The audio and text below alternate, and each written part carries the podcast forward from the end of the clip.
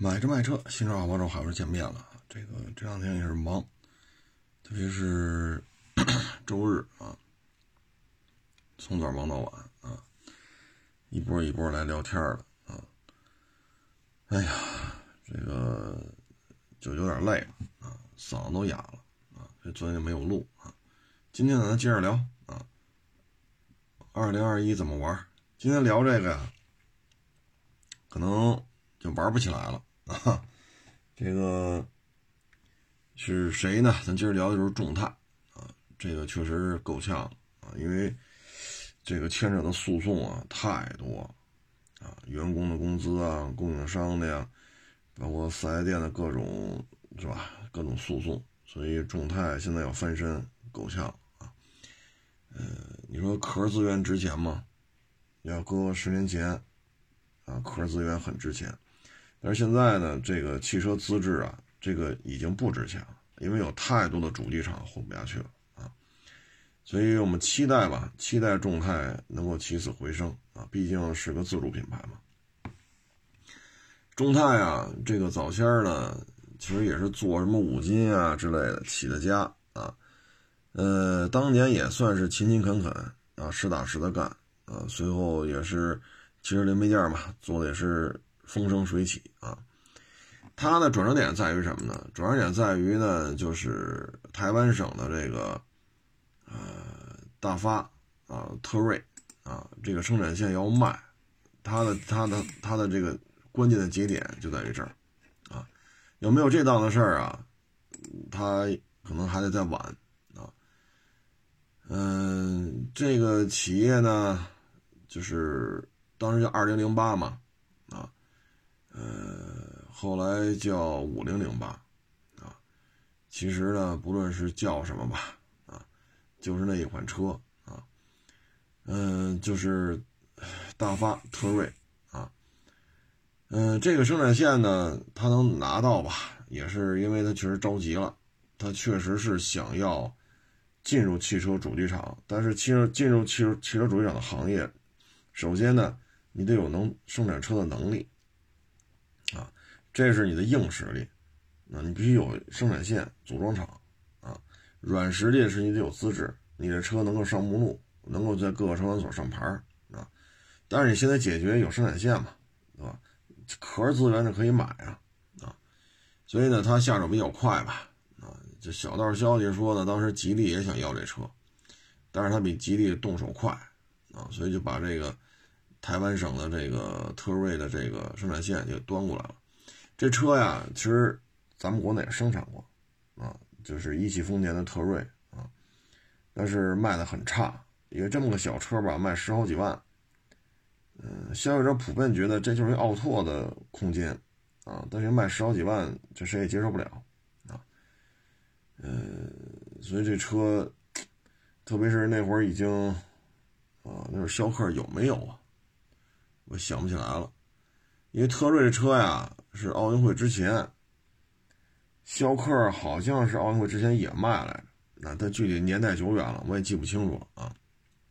主要是太贵，车太小，啊，嗯，这个反正不太得烟抽吧，啊，但是这个生产线人家没给这个众泰啊，所以他就把这事儿拿下来了，啊，拿下来之后呢，就开始弄啊嗯。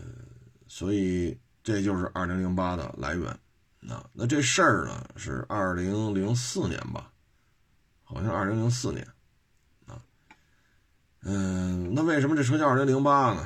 主要就是这车呀，就已经是，呃，就是不太得烟抽的车型，啊，不论是一汽丰田的还是台湾省啊，车型确实偏老了，我记得是一点三四 AT 吧。啊，记得是这么个动力组合，所以在这种情况之下呢，对于众泰来讲呢，毕竟第一次介入一个整车生产，确实也玩不转啊。发动机呢不是丰田的啊，发动机呢是三菱的，所以呢，就您这个状态吧，本身又是一门外汉啊，虽然说有一腔热血，虽然有很多五金加工、生产、制造、研发的积累，但是真是都把一车弄出来。这还是有相当的距离的，所以到零八年这车才算捋顺了。呃，为了应个景吧，就叫众泰二零零八啊。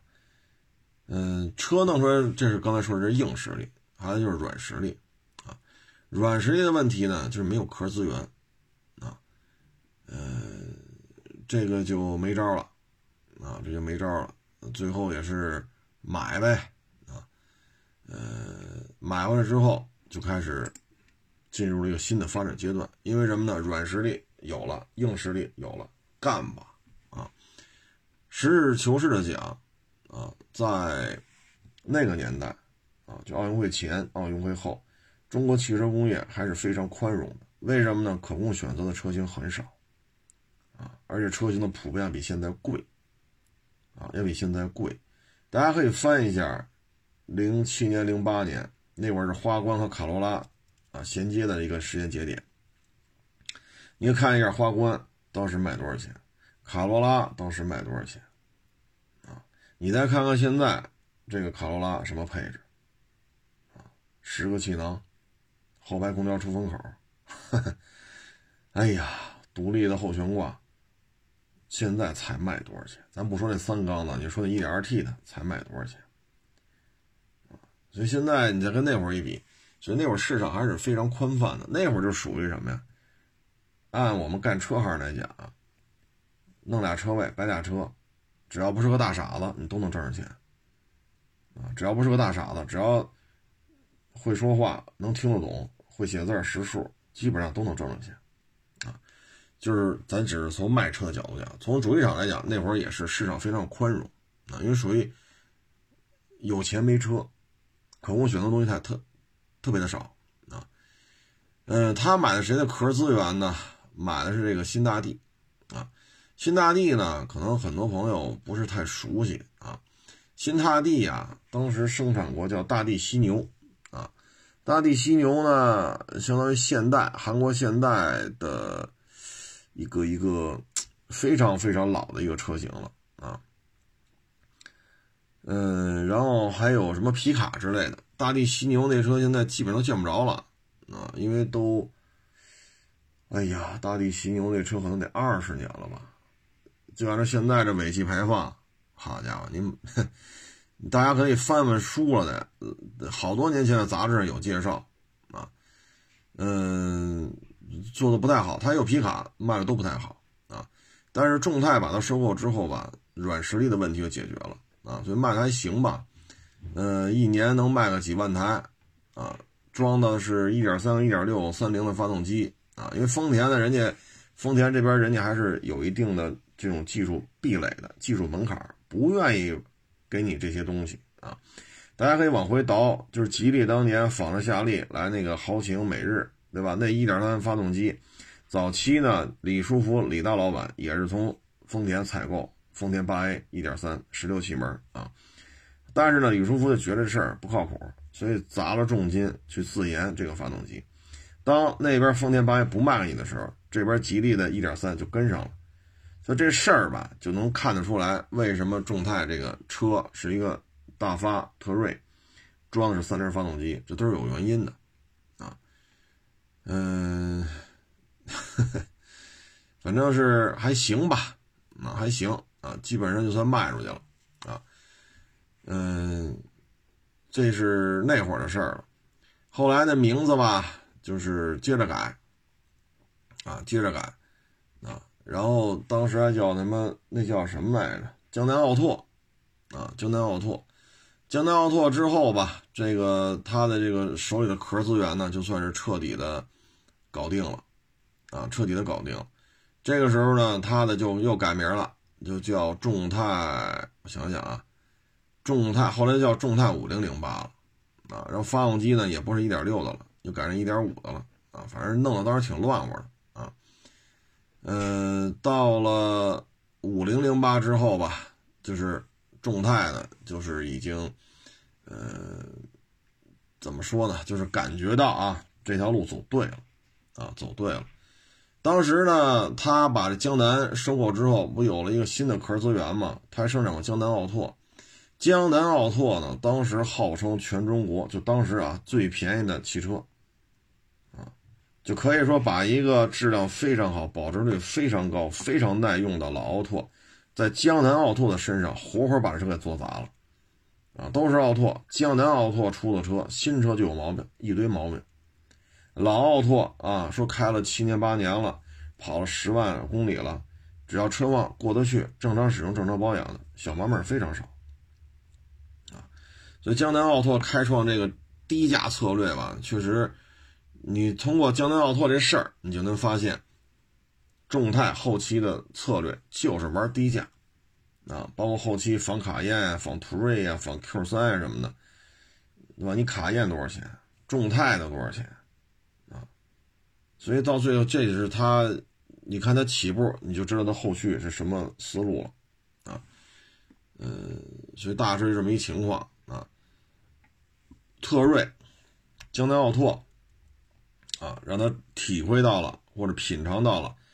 买一条现车生产线，改吧改吧，接着卖，然后迅速就一年能卖个几万辆，哎，这个体会到这个甜头了啊，所以他又干了一个比较愚蠢的事情，就是买了这个，呃，菲亚特的啊，就是史上最难看的汽车之一，啊，呃，这个，呵 呵哎呀，这个东西反正是，它叫什么博朗，还是叫什么朗悦，还是还是叫什么来着？呃，反正是不怎么样，啊，那车主要是太难看了。菲亚特能把生产线卖给他，呃，也是有原因的，啊，也是有原因的。呃，二零零八吧，那会儿卖的还行，啊，卖的还行，然后过了几年之后又改成五零零八，啊，呃，然后一万八的奥拓也卖了一阵子，啊。嗯，嗨，反正就这么一情况吧。啊，小玩意儿也能也能卖个卖卖卖一点量吧。啊，二零零八加江南奥拓，反正一年销量也有大几万辆了。啊，确实，他尝到甜头了。但是菲亚特这个车呢，确实是不怎么样。啊，第一长得太难看，第二呢车也大，啊，车也变大了之后吧，价格也高。啊，二零零八也好，五零零八也好，江南奥拓也好，走都是低价策略嘛，所以这个就不太得一而抽了，啊，不太得一而抽了啊，嗯，所以他这几个收购吧，江南奥拓是成功的啊，好歹敛吧敛吧吧，那几年江南奥拓也卖出去，具体我也记不清楚了，加一块吧，反正那几年江南奥拓的销售量啊，应该是在五万台以上啊，二零零八呢，一年。弄好了大几万台，啊，所以这两个事儿还是可以的，呃，菲亚特那就始终不行，啊，始终不行。嗯，他跟菲亚特合作吧，也是，呃，怎么说呢？他有的说啊，就是还买什么兰奇亚那些高最高端的一些三厢轿车啊，但最后落实下来的是什么呢？就是那个叫博朗。还是叫什么朗悦，反正那个巨难看那么个玩意儿，就是前排三个座，后排三个座，两厢车，不是 MPV 啊，巨难看，要多难看有多难看，这就是失败了。然后跟菲亚特其他的合作呢，就是帕里奥，呃，我想想那叫什么来着？呃，西耶纳啊，它主要就是这些车了啊。嗯，其实呢，对于菲菲亚特来讲，就是水破烂，因为南京菲亚特这买卖散了之后。这个固定资产投资你就收不回来了，收不回来的剩余价值就把这个生产线打包卖掉，这是赚的最后一笔钱。那显然菲亚特觉得这买卖合适，啊，这些破烂也威胁不到菲亚特的在国内的发展，因为派里奥也好，周末风也好，西耶纳也好，这都是非常老的车型了，它无法跟菲亚特现有的车型产生任何实质性的对抗啊，又能赚一笔钱，最后点残余价值还换成现钱，挺好啊。呃，当然这些车的销量吧就很一般了啊，它不像这二零零八，二零零八的时候一年卖个大几万台，玩似的啊，玩似的。嗯，所以我觉得它从根儿上吧，它就是要跟这个呃菲亚特合作，这个投资基本上是全线都是失败的，就没有一个成功的啊。但是呢，通过二零零八，通过五零零八，它呢。包括后来就南京菲亚特那个派里奥和西耶纳啊，包括特别难看的要成博朗还是什么什么玩意儿那个，就是两厢啊，前三排座前三个座后三个座，它呢打出了名气，实现了一个正正向循环啊，就是卖出去比较多的车，赚到比较多的利润，然后这边呢改不来改不去，进一步提高生产的这种呃技术层面的这种储备啊，嗯，算是一个正向循环了。啊，也加上它赶上中国汽车工业高速发展的这些年了，啊，到后来呢，就是风头就变了啊，就开始什么途锐啊、卡宴呐，啊，乱七八糟的吧，啊，这就开始招呼上了啊，而且呢，抄袭的这个劲头子吧，就是越抄越大啊，他抄了一款那叫什么车，我还真忘了，是是是 Z 三百还是还是什么？E 三百呀，啊，呃，Z 三百 E 三百呀，那个车就厉害了啊！他抄的是谁呢？你看现在啊，两米七五轴距的卡罗拉雷凌，原来起了个名字叫凌尚傲揽，那个抄的这个，它这 Z 三百啊，就是照着本日本本土的当时那个年代的车型，那英文你看吧，也是傲揽，它其实照那抄的。啊呃，确实也是下了些功夫，但是呢，卖的量也不是太好啊。嗯，后期走量的基本上就那些伪豪车啊，伪豪车。嗯，反正随着它这车型越来越多吧，啊，基本上规模越来越越大啊。嗯，但是这些奥揽这种仿制吧，后期就。不是太，不是它的重点了，它的重点就是卡宴什么这个那个啊。到了这种程度之后呢，它的销量就越来越高了啊。呃，最有名的就是 T 六百，就是一途锐啊。呃，途锐卖多少钱？T 六百卖多少钱啊？所以这个，呃，这车你说什么好呢？反正确实关注度高，确实人气旺，确实买的人多，但是骂大街的也多。啊，骂大街的也多，嗯，这个怎么说呢？就是当你的车单价上来之后啊，说你卖到这个十万以上了，销售者对你的要求呢就不一样，对你的要求不一样了呢，呃，但是你的实际的自身的这种制造制造水平的提升又跟不上啊。如果你还是二零零八、五零零八那种五六万、六七万的价位呢，大家还保持一个五六万这种相对宽容的一种心态来面对这些车企。但是当你卖到十万以上的时候，要求就不一样啊！而且你对标的是途锐，包括后来的卡宴呀、奥迪呀什么的，这时候出现的问题就越来越多啊。嗯，哎呀，这个问题之多呀，多的多的我都不知道怎么形容好了。啊，什么异响啊，松动啊，大液晶屏突然黑屏啊，天窗异响啊，打不开呀，关不上啊，漏水呀，哎呀，就一个天窗啊，就一台车身上它能给出好几个问题，比如说打不开了，修好了能打开了吧？哎，你开走了没几天又关不上，打开关上这问题解决了吧？一下雨它又漏水了，漏水问题解决了吧？给你拆下装，装上拆好，能打开能关上不漏水了，它有异响了。就这个问题，就是你很难在别的车身上，就就就一个部件能反复呈现出不同层面的故障，这也是没谁了啊，这也是没谁了。所以快速的发展啊，快速的这种晋升，快速的仿制这个那个那个这个，他们产旗下产品线车系啊，十个八个都挡不住，你驾驭不了。啊，你驾驭不了。本身你就是靠抄袭呀、买断呀、连锅端呀，靠这个方式起的家，所以 hold 不住。啊，hold 不住，它也没有什么核心的竞争力。你你比如像奇瑞，我车玩不明白，我发动机玩的明白，我变速箱玩的明白，嗯，你像比亚迪，我这个确实照着这抄，照着这抄。比如说 F 三前半截像谁，后半截像谁，但是他急了眼之后，ESP 他给弄出来了。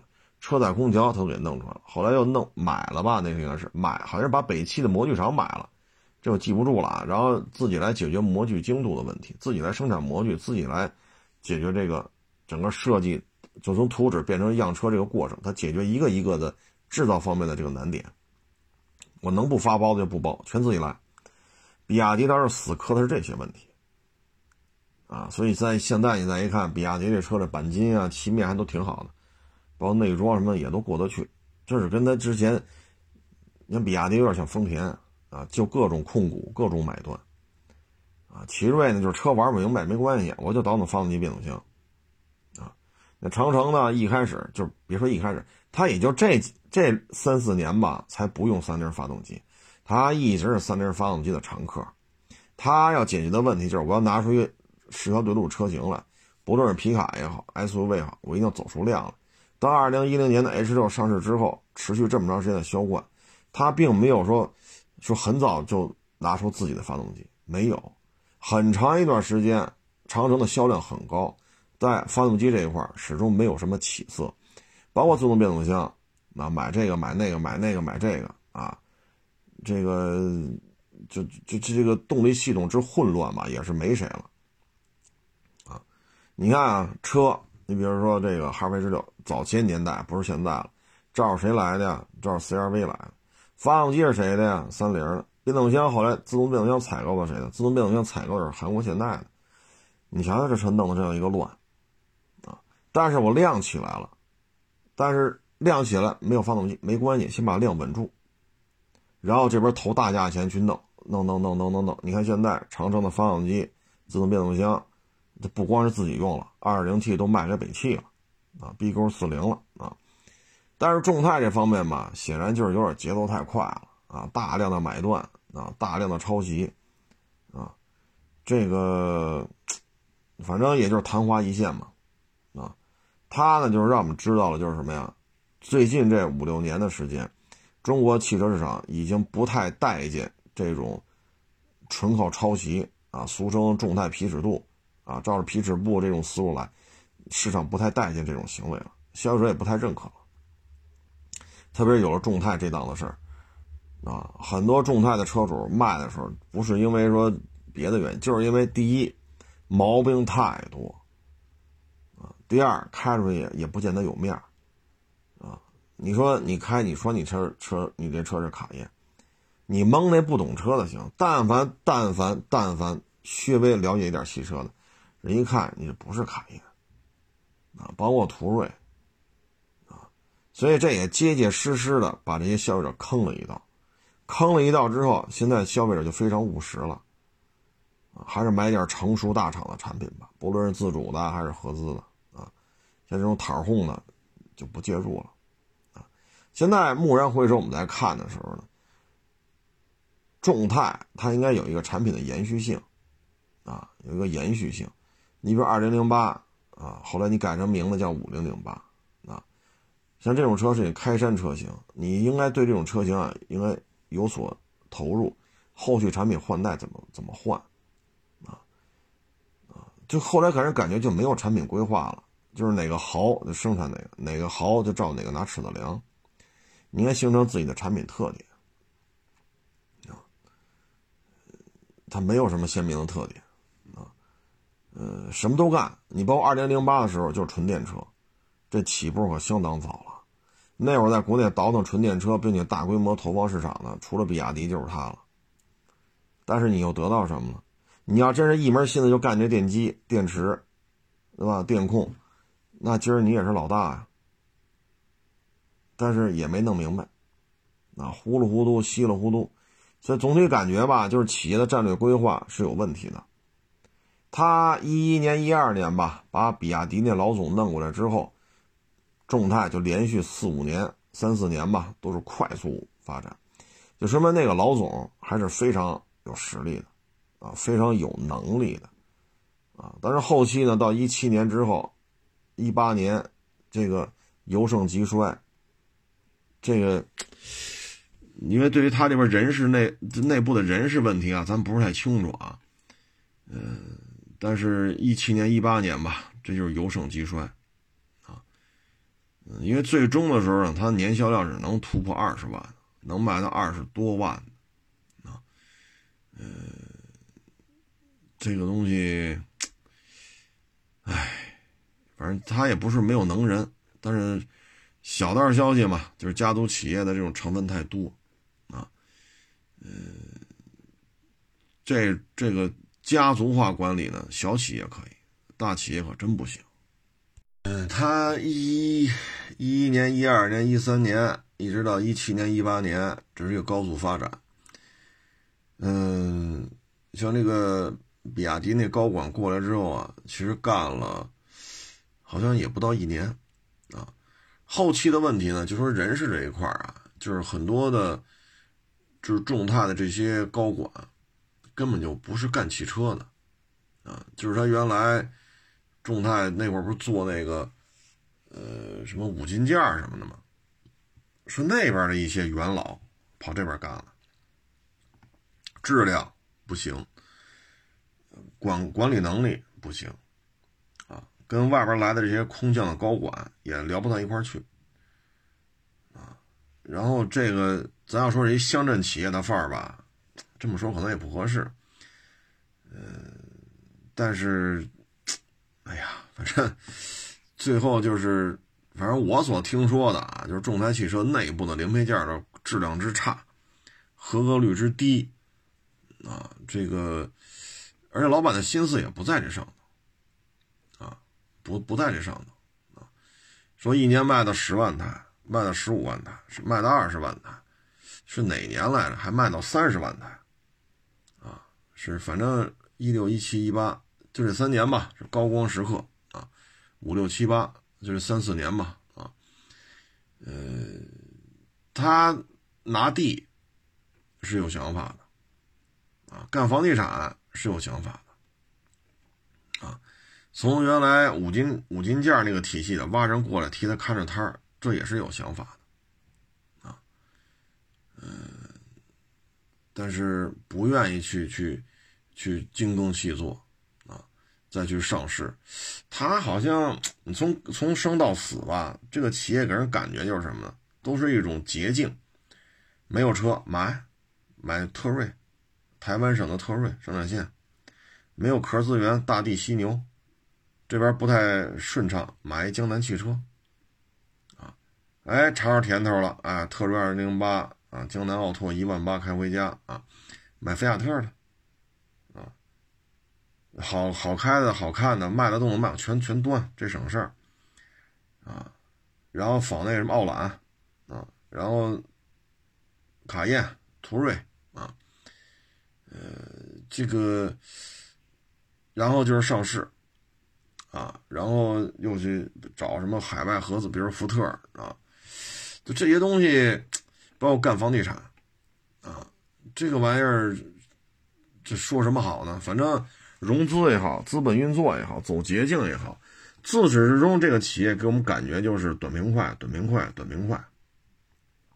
啊，你看长城这么多年没发动机，不是人家不搞，是一直在拿钱砸，大量的费用在那砸，然后这几年你看，突然一下感觉长城的发动机就弄出好多了，而且开始卖给一些兄弟企业啊，比亚迪也是，初期那车呀，哎呦，确实故障率高。啊，比如零几年，比如一一年、一二年啊，确实故障率比较高啊。但是比亚迪呢，重心在于什么呢？汽油机这一块花费的心思啊，逐渐在降低。它的新择的纯电、新能源，所以你看现在电动汽车这一块核心技术，它都能掌握。所以都是吃了苦、受了罪，常年隐性排名。常年隐姓埋名，啊，但你看众泰这一块就感觉就是疾风骤雨啊，咔咔一闪雷，那边哗哗就下雨啊，这边河就水就得满了，然后这鱼米之乡就得出来，这感觉早上还一片荒地呢，从打雷开始到鱼米之乡一天完成了啊，就是这种东西吧啊，反正应该是不差钱也不缺钱啊，这个。这个，但是汽车是需要一个大工业、重重工业、大人力、大资源啊、大资金，长时间的投入才能堆出来。显然，众泰在这方面总是挑来挑去的，啊，总是买买买，抄抄抄，啊，这方面确实确实不怎么样，啊，你都难以想象啊，一五年、一六年，甚至一七年年销量还能干到三十万台左右的一个主机厂，到一九年生产不出一台国六排放的车，你就可想而知这个主机厂都他妈忙什么去了。买地皮呀，干房地产呀，上市发行债券啊，拉着福特合资啊，然后走走补贴，弄新能源呀，等等等等，可忙活了啊！他的目的还真不是说踏踏实实做出一个汽车来，踏踏实实的从内到外的进行学习啊！他这方面还真是，你说奇瑞一脑袋浆子，人最起码发动机这块在自主品牌里人家做的很好，对吧？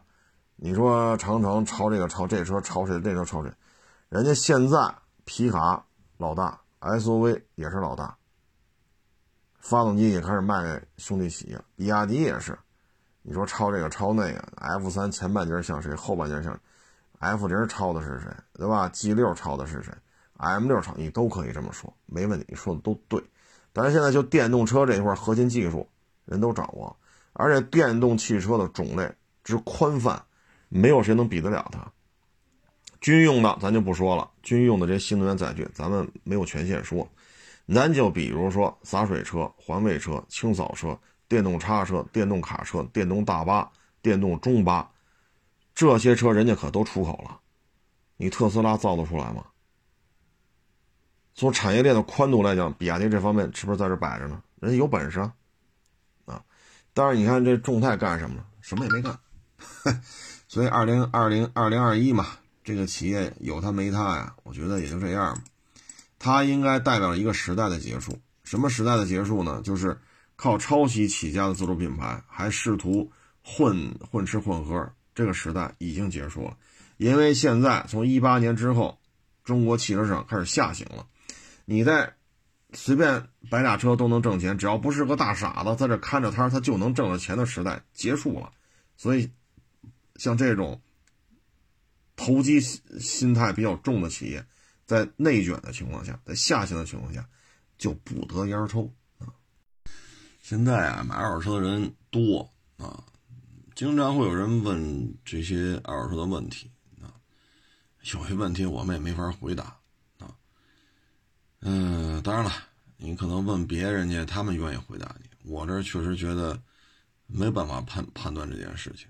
啊，你包括今天就有网友说了啊，说我是你老听众啊，嗯，我听你好多年节目了啊，呃，我想问问这五十万能买一个什么样的 GLS 啊？我答复是我这没有啊，有了通知你啊，嗯，没有没关系，你说五十万能买一个什么样的吧？你像这种问题怎么回答？G L S 呢？首先，这新车是百万级的，啊，呃，G L S 这车现在再加上涨价吧，啊，一百万能不能弄个裸车，现在都费劲，因为加价都超过六位数了，啊，所以这车都得一百多，裸车都一百多，你说五十能买个什么样的？谁要啊？对吧？这车你要说五十的话，首先它不是说仨月俩月的车。去年上牌的车也不能五十卖你，所以说有一定车龄了，谁验这车？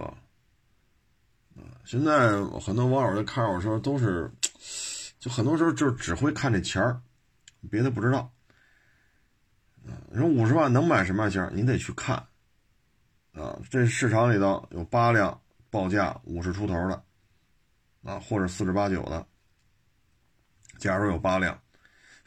这八辆你都得捋一遍啊！四十大几的，那就四十多能卖；五十一二的，也许五十，也许四十八九，它也能卖。具体聊呗，对吧？一辆一辆验，说这整个花箱有八辆符合这要求，那你把这八辆都捋一遍啊，记录啊，啊，路试啊，举升机啊，啊，读一下故障码啊，全都捋完了，这八辆哪个相对好一点？然后再去看一下这车它要卖多少钱啊？你只有这样能判断出到底是这这八辆车能买到哪年的。现在很多人只只看钱不看车况啊，所以说怎么聊啊？啊有人说：“你假设一下，这五十万车况最好的买，你说二手车这咱都靠假设了，我还上什么班儿啊？我他妈上什么举升机呀？我假设这车底盘不漏，你买走不就完了吗？你买的时候也假设这台车，我假设的对，它它确实不漏。那我能反问一句，它漏了怎么办？你找我吗？所以他有的时候这沟通起来确实，他。”意识不到这里面的风险有多高，啊，他意识不到这风险有多高，你去市场里看一下，你去市场里转一转，啊，这摆着呢。假如说货箱有六辆，五十万左右的，正负两万块钱，啊，按报价正负两万，四十八到五十二。假如说有六辆，假如说有八辆，你捋一遍，啊，每一每一辆都得看。看完之后，这六辆也好，八辆，哪辆价格车况你能接受？所以有些事情就没法聊这个啊，没法聊啊。二手车是非标产品啊，你不像买新车，说四十万能买一个什么样的呃这个这这个长轴版的 C 级轿车，那四十万能买的你可以捋去呗，对吧？叉 T 六。啊，不什么差点，CT 六，啊，A 六，宝马五，奔驰 E，大沃尔沃 S 九零，你这么一捋，那二线品牌肯定买一相当高的配置了，啊，它有可能实际提车价都没有四十万这个这个价位了，指导价可能够，实际上提车价不够都凑不上去，啊，新车可以这么聊，二手车哪有这么聊的呀？啊，你说糊弄你吧，也没意思。啊我们只能给你答复，就是我这儿没有车。你要说五十万这车什么什么，谁那儿有，你跟他聊，你验车，然后跟他聊。我们答复一般都是这样。您跟卖家沟通一下，验车聊价。啊，没法聊这个。有的呢还发，一看就是车行的照片嘛。然后啪啪啪，一看就是车行的定妆照，比如发了九张，这车多少钱？啊有的呢，带那个网页截屏，还特意把那价格用马赛克给我抹过了，抹了那个马赛克，就是就那价格抹了之后，然后问我这车多少钱？你说这玩意儿，唉，我们呀能力偏低啊，水平也不高，像这么个聊法啊，我们也确实也不会啊。你看谁能陪您聊，你跟他聊就得了。他这儿没有五十万的 GLS，你这儿也没见着五十万 GLS，你们俩就就这个五十万的 GLS 尬聊俩钟头，我觉得也是挺有水平的一件事，所以他映衬出我这水平低、能力低嘛，啊，嗯，你像我卖那汉兰达，怎么着照着两个多钟头、三个多钟头啊，照着照着这个时间去捋去，这 GLS 比汉兰达复杂吧？你说捋一遍得多长时间？啊，所以就是不同的切入点，对于这件事情的看法是不一样的。我们是看到了太多的这里边的凶险，所以我们回答不了你啊。你还说你听了我们节目，听我们节目听了好多年，我节目说了不下一百遍了，验车聊价，可能您就选择您爱听的听，或者说您觉得这么聊天能拉近咱们的关系。但是您这一张嘴，这一看就不是听我们节目出来的。哈哈你听我们节目的，肯定听说过这四个字儿“验车聊价”啊。哎，让我说什么好啊？哈哈这个前两天不是聊那开饭馆的事儿吗？说他们家孩子啊，大学毕业了，拿个一百多个开一饭馆，然后找了一个说干了二十年还是二十几年的一厨子。人家一分钱不出，人拿三，他拿七，但是一百多万都是他们家孩子出，其实他们家孩子也没钱，都是他这当爹的出啊。其实现在干餐饮啊，能不能活下来的都不是这些新手，现在能活下来都是那些老炮儿，啊，都是那些老炮儿，啊，你说疫情这种这种状态，人家买卖做的还挺好，那都是老江湖，那都是在餐饮业叱咤风云二十年甚至于三十年，没这两下子弄不了，啊，所以就是说疫就这疫情啊，咱就说。没这疫情，你说一九年，您就是一九年，我也不建议你干餐饮。为什么？大学刚毕业，半大小子一个，啊，我说狗屁不懂吧，不尊重人家。但是你的社会经验确实是有限的。您爹妈要是干这个的，说您爹妈就干一辈子餐饮，那您绝对是懂，啊，说狗屁不懂，这这就不合适了。但您爹妈也没干过，您呢？就更甭提了啊！能把方便面煮的自己还能吃下去，这就算会做饭。您就这水平，你说你怎么干啊？什么都职业经理人，这找俩厨子，那找一前台经理，对吧？家里那个亲戚面去采购去，这饭馆就这么弄了啊！你看原来咱节目能说，我就买过假酱油嘛。同样的红烧肉，这一酱油一倒去坏了，这一锅肉废了。没法吃。那会儿猪肉还便宜呢，你搁现在三十多块钱一斤，你炒这一锅好几斤，这一锅肉倒了假酱油，这一锅肉全废了，这这一百多块钱没了。这你你怎么弄？你会鉴别吗？像我这个夜里十二点一点去劈羊腿去，这原来咱也说过，还有那会儿去弄那个羊里脊啊，不是说那叫什么来着？呃，你瞧那饭馆三十八一锅，那叫什么来着？啊，羊蝎子啊，羊蝎子，你瞧，啊，就那羊羊羊羊脊椎骨啊，后半夜去批去，啊，那都多少年前的事儿，两块钱一斤。那会儿你说这个羊蝎子三十八一小锅，五十八什么大锅，你看当时那物价，操，这暴利呀！他妈两块钱一斤，我们后半夜十二点多一点多去去肉市批去。墙上挂着一溜，全是羊里羊里不什么羊，老说串了，就是羊蝎子啊，老说串了，弄去吧。两块钱你这一一小盆给你上几斤呢？对吧？给你上四斤，上五斤，从肉的成本来讲，十块钱，五斤也就十块钱，给你收三十八。你刨去火钱，这个调料的钱，你这锅要料钱的成本。你还剩二十八吧？那至少还能剩二十。剩二十的话，你刨去厨子的费用、房租的费用，你这三十八一锅，你说你挣多少？啊？那会儿他就是暴利啊！就是就是说，你要连这经历都没有，你说你干什么餐饮啊？啊，半大小子一张嘴跟自己爹妈要个一百多个。你要二十多岁了，您爹妈不可能三十多，对吧？您要是二十二三岁，您爹妈。十之八九都得过五十了，啊，大部分情况下得过五十了。当然，有的生孩子早，可能孩子二十二，当爹的四十五，有可能，啊，但绝大部分都得过五十了。他已经过了最能挣钱的巅峰周期了。你裤衩拿出一百多个了，啥也不懂，家里也没人干过，啊，所以这东西，算了。啊，他真要是做厨子做二十多年，他自己就能挑摊了，啊，自己就能挑摊了。这种东西，因为现在找工作也不好找嘛，尤其是大学毕业生，人脉没有，社会经验没有，啊，学校学那套在社会当中，哼，接近于白纸一张，啊，我我们也能理解，但确实不是餐饮业，不是扒拉个脑袋就能干的，啊，这个还是奉劝一句吧，啊，说您。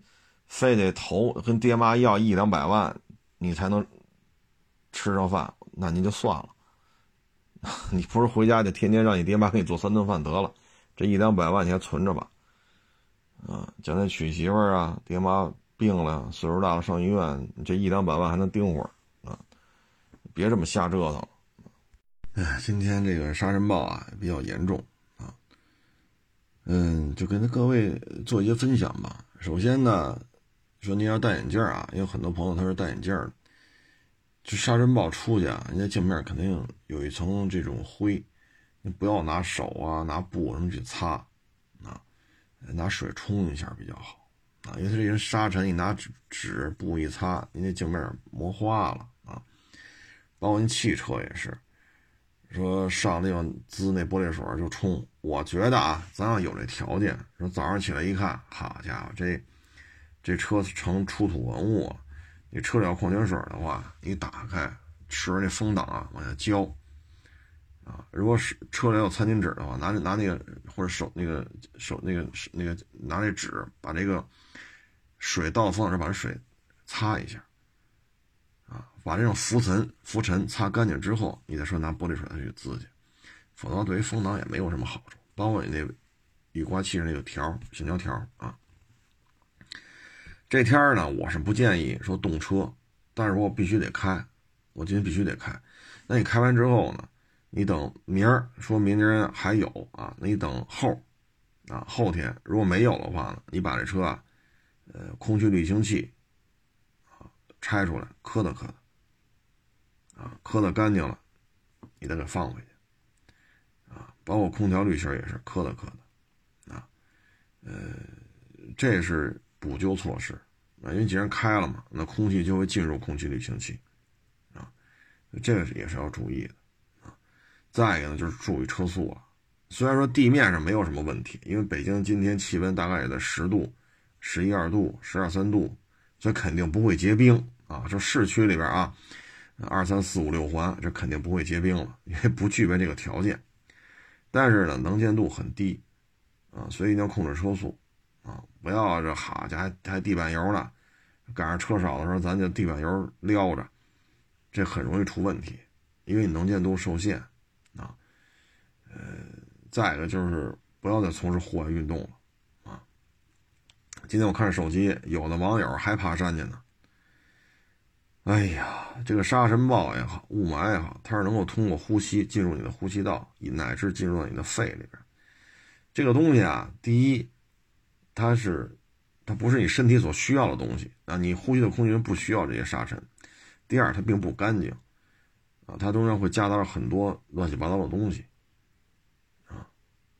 第三，这个咱别说这个洗不洗鼻腔了啊，漱不漱口的问题了，你都得洗澡，因为你身上沾的都是这种浮尘啊，你得回家必须得洗澡，外边衣服得抖弄干净。啊，别上家里抖的，上外边抖，抖弄干净才能拿回屋里。就这事儿，别别爬山啊！包括我们跑步啊，这个那，啊，就还是还是做好个人防护啊。呃，车呢，这个有点漆面上沾了土啊，就更不能拿布啊什么的去擦了，你得拿水冲。而且今天啊，包括明天，沙尘暴没结束呢，不要去洗车。不要去洗车，为什么？你像今天你去洗车，洗完过程沙尘当中还随着空气往你车上落，然后你接着拿布去擦，你这不相当于拿水砂纸跟这擦车漆玩的吗？是不是？所以这些各位还是得注意啊，千万别别别别给自己找麻烦啊！本来是一片好心哈，嗯，特别是前风挡这个，能用矿泉水先在风挡撒一瓶啊，然后那个纸巾呀。或者你用手指啊，啊，或者什么其他的纸啊，你去擦一下，然后再去开玻璃水再去滋。这天行车啊，最好开开那个日行灯，啊，有的车是自动点亮，有的车不是，你把那日行灯开开，啊，如果明天早上还是这样，你还得最好开着日日行灯开，啊，除非是明天风一来了，不是沙尘，是蓝天白云了，那无所谓了，对于这些还是要有所了解吧，嗯，我看还有网友让我说说奇瑞，其实奇瑞已经聊过了，在其他自主品牌当中，经常把奇瑞提了出来聊聊啊，单独再说一期，可能每期都听了吧，人觉得就说重复了，啊，嗯，你每期都不听，就看标题。那可能，那您确实就得单独为您单独录一期了啊。奇瑞现在的策略最有意思的就是瑞虎八系列、星途系列、捷途系列啊。哎呀，这个三套营销体系，车呢大小差距又不大，啊，反正一个平台弄出仨了，三个经销商网络，这是奇瑞。哎呀，我不知道这个二零二一年了，还会有多少人愿意，嗯，为这些车投资建一个 4S 店。如果说我就俩办公室，前面有两千平米的展厅，那无所谓啊，卖什么车都是卖，啊。但如果说真要说投资开家专卖店，那真是犯不上啊。嗯，你除非是一些特别稳定的，啊。特别稳定的一些大品牌，啊，呃，否则的话就这么干，谁愿意介入呢？啊，嗯，这个最近我们这儿倒是也让打疫苗来着，啊，反正随着疫苗的打吧，啊，应该说对于这种冠状病毒的控制，肯定是一个釜底抽薪的一个作用。呃，北京昨天吧宣布是有一千万人已经打了这个疫苗了，我呢已经去两回了，因为我们这儿有指定的这个打疫苗的点儿，但是每次去人都太多啊。白天去的话人可能少点吧，啊，比如说选一个工作日的，但是我这又没时间，等我这忙完了我再去吧，可能别人也都下班了。人也比较多，还得去，该去还得去啊。嗯，但是已经去两回了，那人排的呀，啊，这个，呃，还能排出好几好几百米去。我这打完了，好家伙，这没三四个钟头，所以再看吧，啊，看工作日的时候，没什么人来的时候再去吧。就这两次去，还都赶上有人来店里找我，啊，你都排了。现在往前都排了百八十人了，又打电话了，你说什么事儿啊？就是看看去了。哎，我说成吧，看看我来，那咱这就别排了啊。你都你都排了百八十人了，你想想啊，所以这两次也没打上啊。这这些日子还得去打去，还得抽空，还得排队去啊。这个疫苗打完之后，包括大家做好隔离防护啊，我觉得是好的。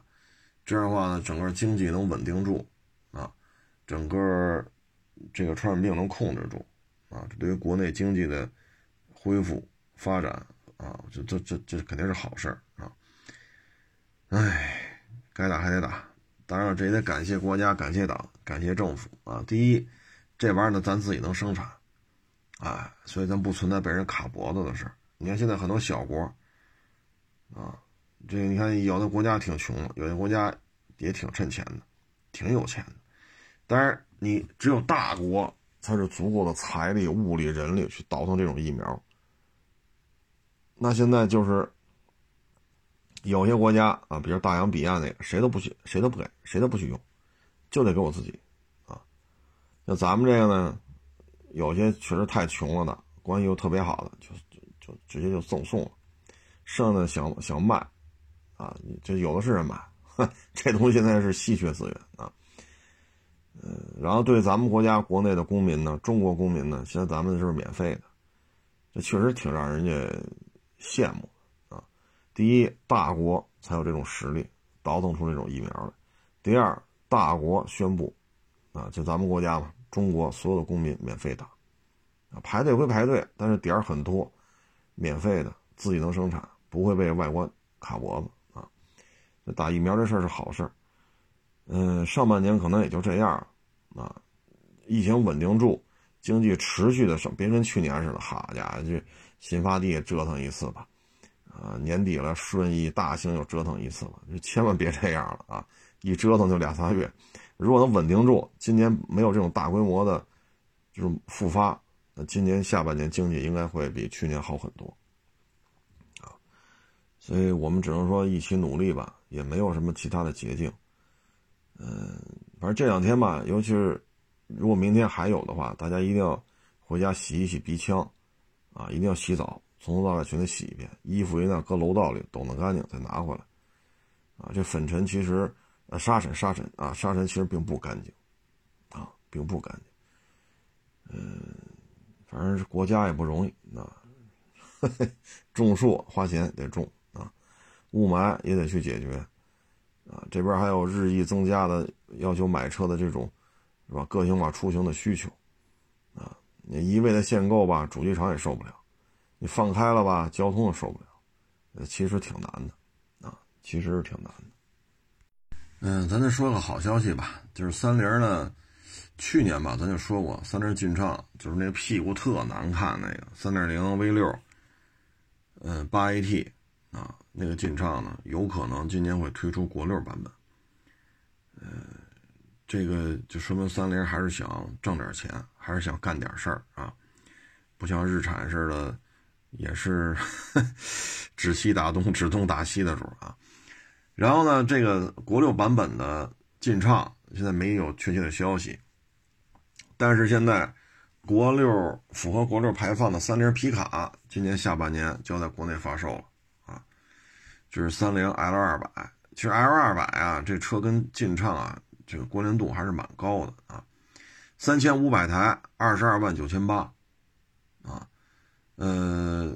低配二十二万九千八，高配二十五万九千八，但具体什么配置人没说，就说二十二万九千八到二十五万九千八啊。搭载的不是三点零 V 六汽油机，搭载的是二点四 T 柴油机啊，有六速自动和六速手动，没有三点零六缸汽油机啊。这个车呢，嗯，现在我们看到了报道呢，就是有皮椅。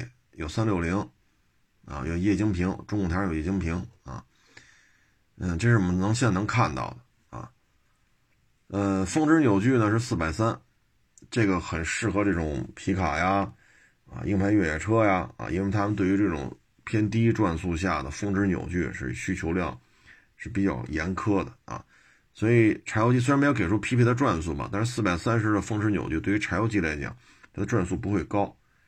一千多转、两千转，基本就这样，所以呢，很适合这种爬来爬去的，或者说重载爬坡啊。这个柴油机是很符合这种车调性的啊。呃，它呢还有二代超选啊，二代超选，但这里边没看到这车是否会有后锁啊。我们看到了就是，呃，有陡坡缓降，有超选四驱，有一个，呃，这其他的模式。这个官方图片给的太小了，看不出来，咱也不好跟这瞎说啊。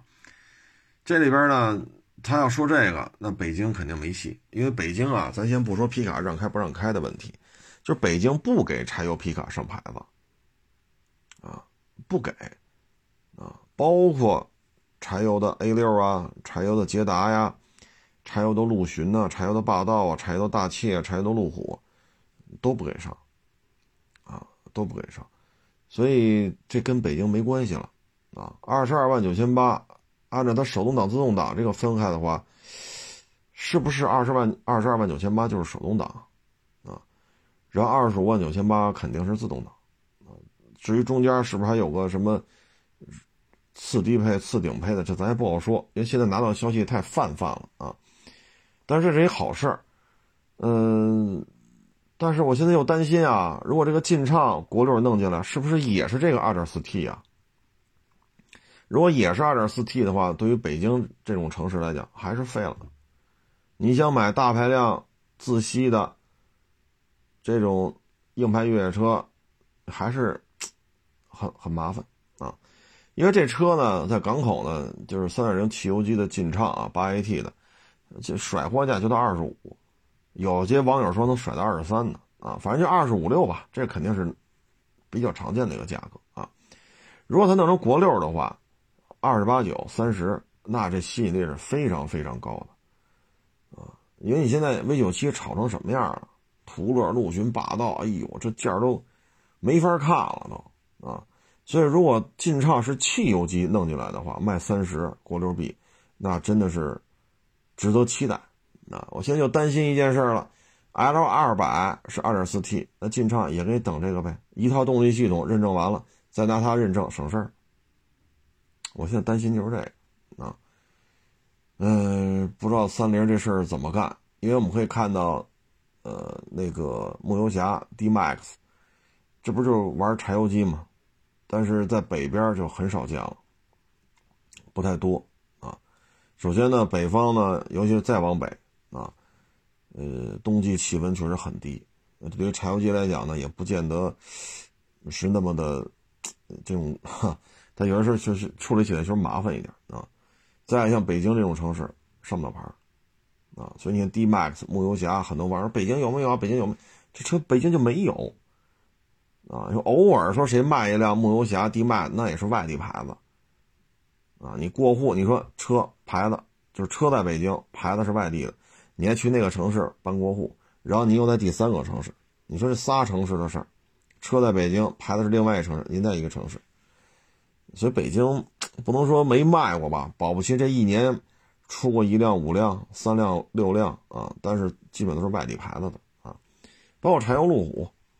啊，这我也接触过，也开过，啊，外地也开过，北京也开过，但这没有北京牌啊，所以这个就看三菱怎么弄呗，啊，嗯，我觉着啊，二十八九万六缸带后锁，八 AT 三点零六缸自吸，原装进口，这进厂要这么卖，还是有一定需求的，长得难看，这确实啊，这这设计师也不知道哪根筋。搭错线了啊！但确实现在稀缺呀。H 九没有三点零六缸自吸啊，纳瓦拉那个呢，二点五四缸自吸，途达呢二点五四缸自吸啊，撼路者呢现在改成二点三 T 了，所以相当于六缸自吸汽油机现在还真是一市场空白啊，所以就是看三菱怎么做吧。那但是从这事儿吧，我总觉得三菱。还是要比日产积极一点啊，就不知道咱这个 不知道日产能不能，哎，我估计现在日产也没这心思啊，因为自己这边还一堆一堆烂事儿啊，呃，自己这个包括之前的大当家的，是吧？跑来跑去的啊，怎么从日本跑的？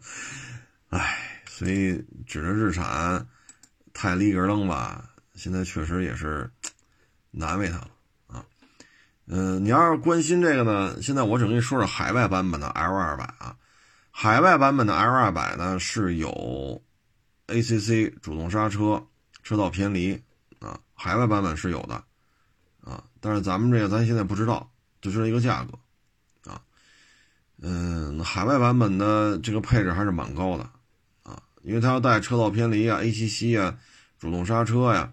这基本上跟那个哈佛的就有一拼了，啊，有一拼了，嗯，期待吧，啊，期待吧，这玩意儿也挺新鲜的啊，因为国内的皮卡洋品牌现在就两大流派，一个是五十铃，啊，一个就是日产，啊，呃，其他的基本上也玩不转了，啊，也就不玩了，呃，所以三菱这个应该让国内吧，嗯，多了一。多了一些新鲜的这种血液，但是价格确实高啊。